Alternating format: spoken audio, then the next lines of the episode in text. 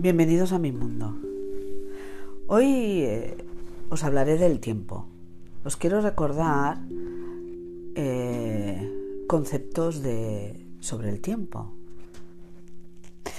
El tiempo del sistema, porque ya sabéis que tenemos un sistema que es como nuestro ego, muy sutil y se va transformando a medida que nosotros vamos evolucionando.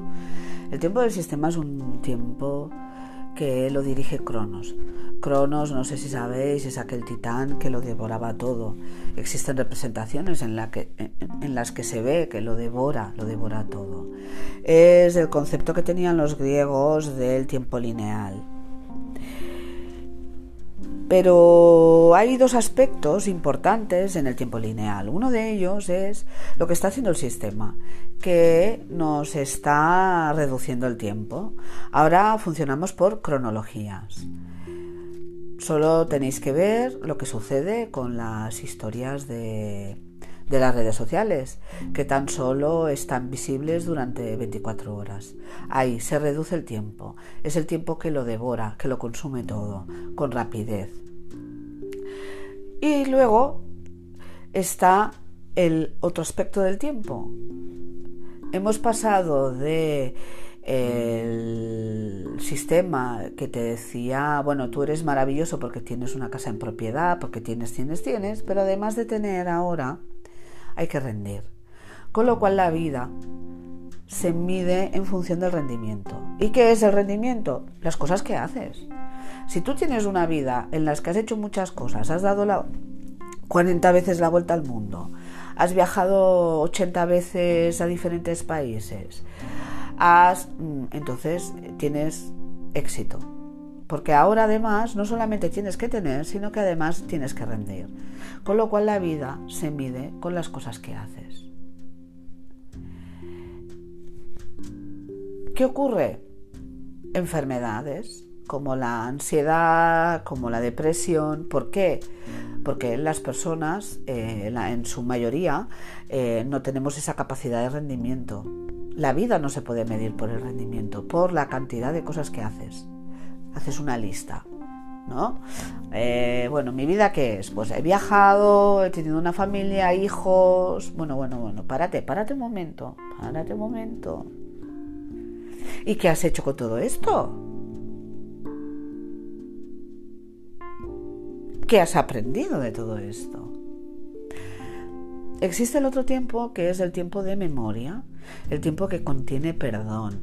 Es el tiempo donde están almacenadas las lecciones que a lo largo, a lo largo de nuestra vida hemos aprendido. Parece que ese tiempo lo hemos de tirar al cubo de la basura. No sirve lo que hemos evolucionado y lo que hemos aprendido. Es lo que hemos rendido el tiempo que hemos estado trabajando, el número de empresas que hemos trabajado, todo lo que es eh, cantidad se enfrenta a la calidad. Es así. Y luego está el engaño. Mira, yo, esto es un claro, un clásico. Mira, yo, yo trabajo mucho, pero cuando me voy de vacaciones con mis hijos, les doy un tiempo de calidad, no, perdona, tus hijos necesitan tiempo de calidad todos los días, porque los hijos están ahí las 24 horas del día, los 365 días del año. Con lo cual a una persona, tú no puedes traer al mundo a una persona y dedicarle solo los tiempos de vacaciones. ¿Estamos locos? Bueno, tampoco significa que eso con ello tengamos que renunciar. No, hemos de buscar el equilibrio. Pero sucede que el equilibrio es muy difícil, porque el sistema nos recuerda que no solo tienes que tener, sino que además tienes que rendir. Porque acabarás postrado en una cama, mirarás atrás en tu vida y pensarás, qué poco he hecho. No. La vida se mide en calidad. Os he hablado de la memoria. Es importante el concepto de memoria, tener memoria, tener saber de dónde venimos, ser conscientes de lo que hemos evolucionado, de las lecciones que hemos aprendido. Si perdemos la memoria, tenemos un problema porque vamos a repetir las lecciones. ¿Qué sucede? Cuando nosotros descubrimos el fuego nos fascina, tiene luz, nos calienta en la distancia. Y nos vamos acercando al fuego. nos vamos acercando al fuego. Y cuando ya estamos muy cerca del fuego, nos incomoda, sudamos. Ostras, esto arde. Pero como desconocemos el fuego, ponemos la mano en el fuego y nos quemamos. Así funcionan nuestras lecciones de vida. Hemos sufrido, hemos tenido heridas. ¿Qué hacemos cuando quitamos la mano del fuego? Nos curamos las heridas, las ampollas y si nos queda alguna cicatriz nos va a quedar la mano más sensible. ¿He de perdonarme? Sí, claro que está, está claro, he de perdonarme. Y he de recordar mi lección, porque esa lección me va a ayudar a evolucionar.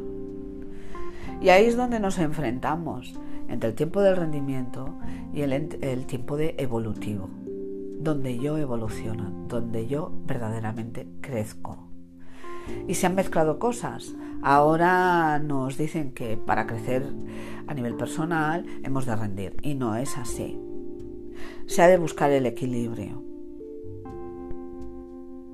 Luego está el otro aspecto del tiempo, el otro tiempo, que es el tiempo Kairos. Kairos es una divinidad más desconocida, pero que tuvo mucho impacto en la, Grecia, clásica. Es el tiempo de conexión, es el tiempo de la oportunidad, es el tiempo donde emerge el, el, don, el talento. Está asociado a la belleza, a la contemplación. Es el tiempo de los místicos, es el tiempo de la meditación, es el no tiempo. Tú no sabes cuándo algo va a suceder, pero sucede. ¿Cuándo? Cuando está Kairos. Está el no tiempo del Tao. Es así. En ese no tiempo, ¿qué sucede cuando nosotros meditamos, contemplamos, respiramos, sentimos esa paz interior? ¿Qué sucede? Suceden cosas en nuestro interior. Cuando alguien nos cuestiona la forma en que vivimos o cómo tomamos las decisiones, nosotros hemos de buscar ese espacio de contemplación, de meditación, ese no tiempo, donde nuestro yo cuántico, donde nuestro yo espiritual se manifiesta, tiene voz. Es donde está la voz intuitiva, la voz conectada con Dios, universo, llamadlo como queráis.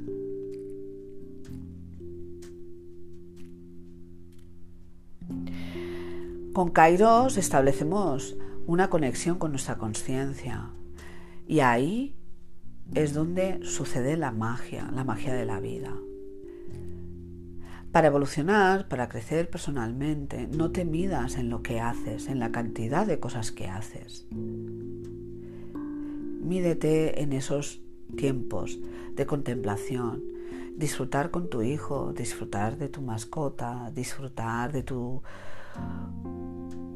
paseo, disfrutar de cocinar. Cuando estamos sumergidos en el tiempo cronológico, en el rendimiento, cocinamos de forma automática, hacemos las cosas muy automáticamente, no disfrutamos realmente. Cuando estamos en Kairos, nos permitimos disfrutar, entrar en el gozo, en la conciencia, somos conscientes de cómo hemos fileteado eh, un trozo de carne, cómo hemos pelado una patata y la hemos cortado para hacerla al horno y acompañarla pues con lo que sea que hayamos cocinado. Eso es el tiempo Kairos, el no tiempo, donde construimos nuestra verdadera identidad, porque ahí está nuestra divinidad, nuestro yo espiritual. Esto es lo que os quería decir que toméis conciencia de cuando entramos en esos momentos de rendimiento, del hacer, me tengo que levantar, tengo que ser el socio number one del club de las 5 de la madrugada. Bueno, si a ti te funciona levantarte a las 5 de la madrugada, perfecto. Pero Kairos no es cantidad, es calidad. ¿Y si nos levantáramos todos los días con Kairos? De forma pausada, sosegada, somos conscientes de lo que estamos haciendo. ¿No sería maravilloso? bienvenidos a mi mundo.